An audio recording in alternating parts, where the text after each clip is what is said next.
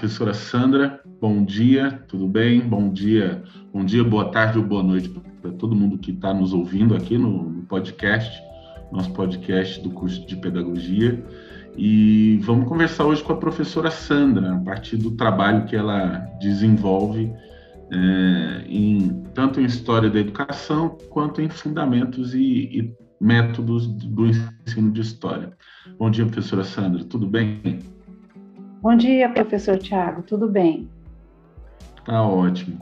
Professora Sandra, antes da gente começar a abordar os conteúdos que a gente gostaria de, de, de dialogar sobre hoje aqui, fala um pouquinho para a gente da, da sua formação.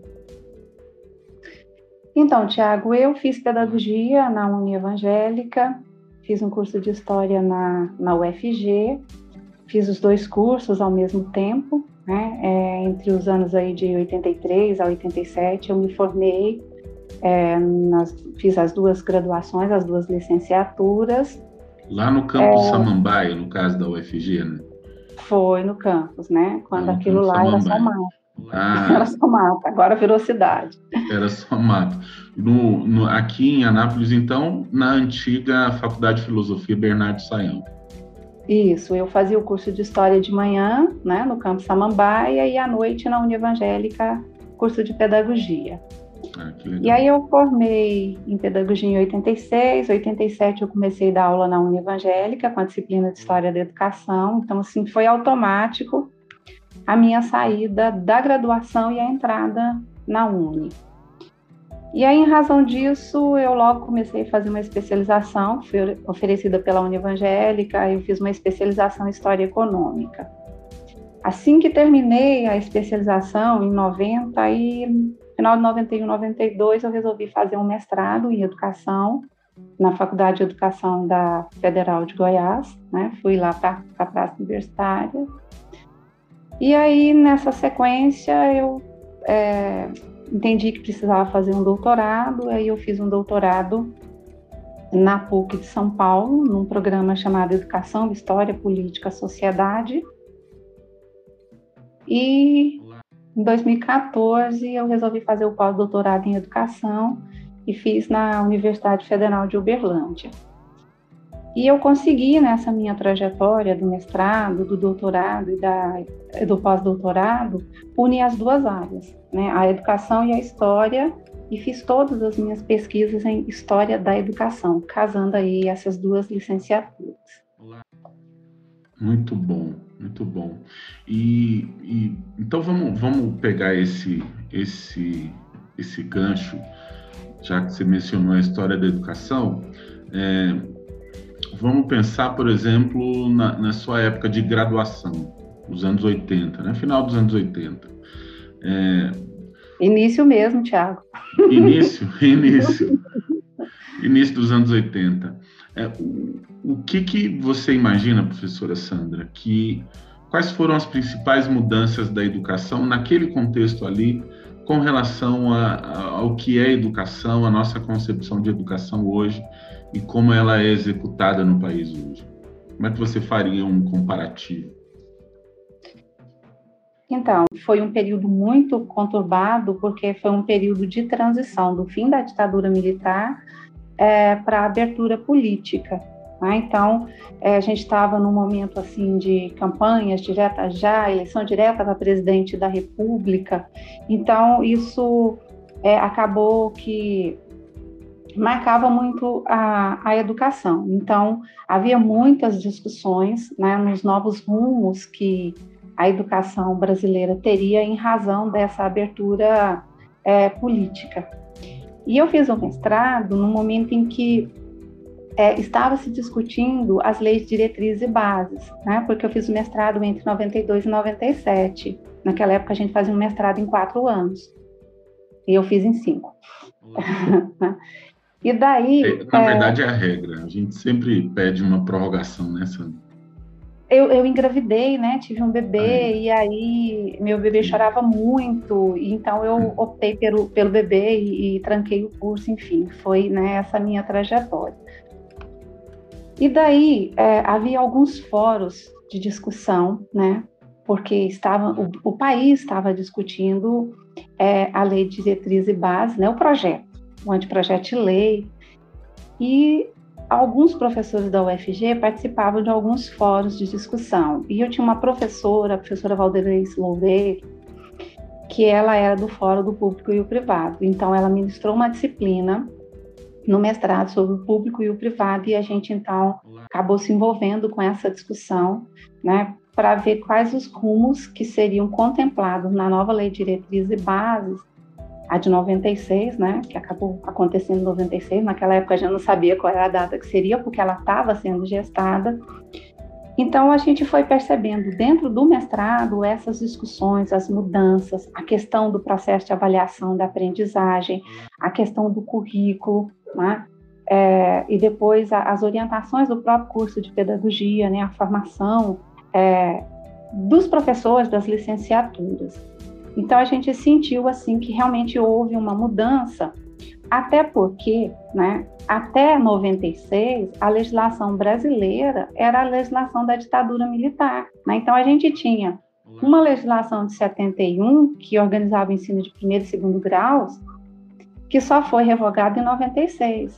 A gente tinha uma lei que organizava a universidade, né, que era de, de 1968, que só foi revogada em 96. Então, ela tinha feito a abertura política, a gente estava num processo dessa democratização do ensino, ampliação de vaga nas universidades, né?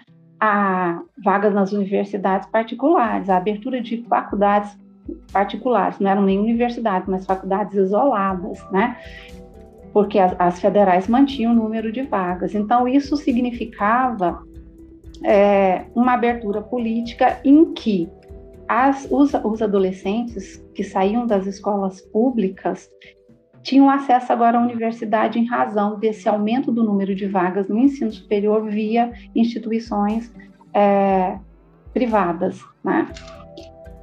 Então, essa abertura, assim, ela vai se concretizar depois da Lei Diretriz e Base, até mais ou menos 2007, que era a década da educação, né? De 97 até 2007, para poder é, implementar a nova Lei Diretriz e Base. Então, eu senti como um processo lento. A gente, quando é jovem, né, nessa época eu ainda era jovem, então a gente tinha aquela ânsia de mudar, de mudar a educação, mas nós tínhamos uma legislação, mesmo com o país com abertura política, a legislação era da ditadura. Então, isso emperrava uma série de questões, porque a gente precisava de uma nova legislação que correspondesse a essa abertura política. Então, isso vai acontecer em 96, mas nós vamos ter 10 anos aí para fazer essa implementação. É, é interessante, né, Sandra, como, como o, o, processo histórico ele, ele é sempre carregado de contradições, é, muito diferente de uma visão que o senso comum tem de história, de, de como se os períodos da história tivessem uma ruptura estanque, é, bem separadinhos os períodos. Na verdade, a gente vive essas tendências é, dentro do processo histórico. Né? Eu estou aqui lembrando que, por exemplo, é, a, a experiência do Paulo Freire em Angicos foi em 1963, é, um ano antes de, do começo da ditadura militar. Então, é, então veja como essas contradições, essas tendências diferentes aparecem é, dentro do mesmo momento histórico. Né? Eu não sei se você enxerga dessa forma. Sim, né? É... E pensando no processo histórico brasileiro e fazendo a relação com o educacional, né? É, não há essa ruptura no educacional no mesmo momento que há uma ruptura política. Então, às vezes, a gente tem uma ruptura política, mas o educacional acaba acontecendo é, um tempo depois, né? eu me considero assim uma pessoa privilegiada por ter estado na universidade no momento de transição, né? E a gente fica assim sempre com uma com um discurso, né, de que ninguém faz nada, que os professores não se movimentam. Mas isso não é verdade, sabe, Tiago? Os professores no Brasil, eles têm uma movimentação é, historicamente muito grande, né? Então, falando disso, né, momentos políticos, mudanças no país e como os professores é, se movimentam nesse contexto. Então, eu queria discutir um pouco, né, falar um pouco sobre é, os professores, os intelectuais brasileiros, né, como eles se comportam nesses momentos que vão interferir diretamente na educação é, brasileira. Então, vou recuar um pouco na história e falar, por exemplo, da, da década de 30, né, quando Getúlio Vargas assume, cria o Ministério da Educação e Saúde Pública. É, ele faz é, uma reforma que ficou conhecida como Reforma Francisco Campos, né? É uma reforma muito interessante, Tiago. Ela ela é sempre cobrada em concurso público, em Renade, porque ela marca um momento importante, porque é o momento da criação da universidade brasileira. Nós tínhamos faculdades isoladas, né? Uhum. Mas aí é, ela cria a universidade, ela cria a faculdade de filosofia, ciências e letras. Essa reforma cria o curso de pedagogia no Brasil. Né? Então, o curso de pedagogia no Brasil, ele é da década de 30, né, ele tem menos de 100 anos. Se você for pensar que na Europa, nos Estados Unidos, ele é do século XIX. Então, o curso de pedagogia é um bebê né, na história da, da humanidade. E aí a gente não tinha uma Constituição, é, havia um processo de discussão sobre a Constituição que ia ser construída né, em 34. Getúlio Vargas fala para os professores, e daí, né, o que, vocês querem para a educação? Os professores se reúnem é, na Associação Brasileira de Educação, já existia essa associação, e eles escrevem um documento muito emblemático chamado Manifesto dos Pioneiros da Educação Nova de 1932. Eles fazem um mega de um projeto é, para o que eles querem para a educação, critica a reforma Francisco Campos, que é uma reforma muito elitista, e chama a atenção da necessidade da democratização da educação no país, levar a educação para as camadas populares, é, então, esse documento antecede a Constituição de 34. Se você for olhar, a, Constituição de 34 ela é bem democrática, né, para o período. Ela contempla uma educação mais democrática, o governo assumindo a responsabilidade pela educação, e isso foi fruto desse movimento dos professores, né, que Sandra, lutaram só, por isso. Só te perguntando, quando se fala em democratização da educação nesse contexto no Brasil, para levar para as classes populares, a gente está falando basicamente de alfabetização, né? Assim, porque essas classes populares é, tinham, é, a gente tinha índices de, de analfabetismo muito altos, não é isso? Sim, se você for pensar que a República é proclamada em 89, né?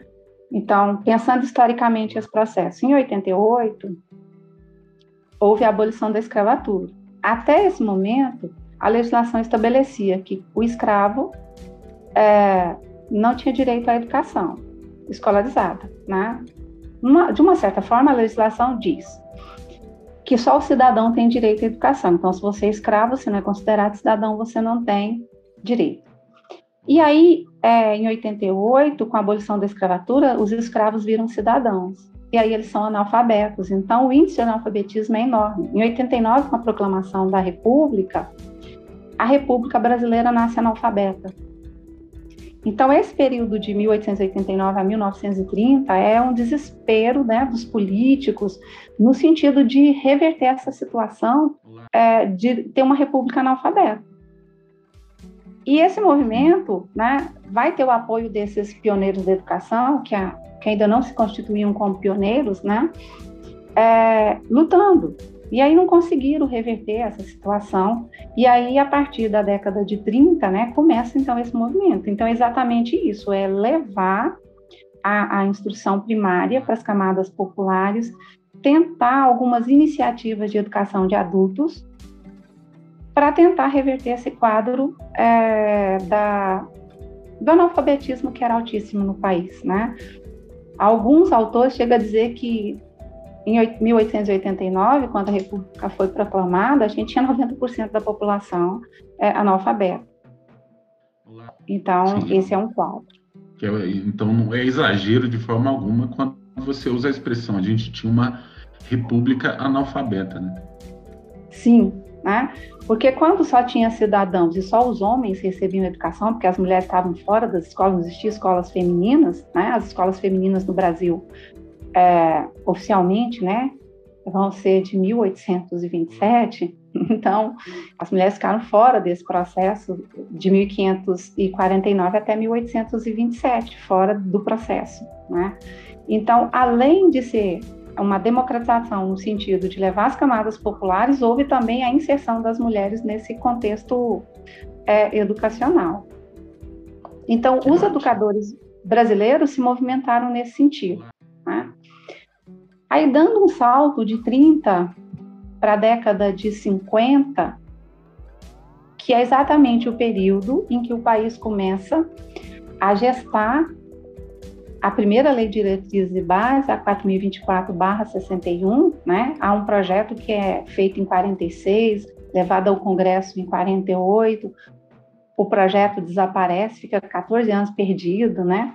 Aí no final dos anos 50 isso começa a ser discutido e tem um documento chamado Substitutivo Lacerda, que é um documento que, que vai ser aprovado como lei de diretrizes e bases, de 61, e que ele é, privilegia as instituições particulares, as instituições privadas.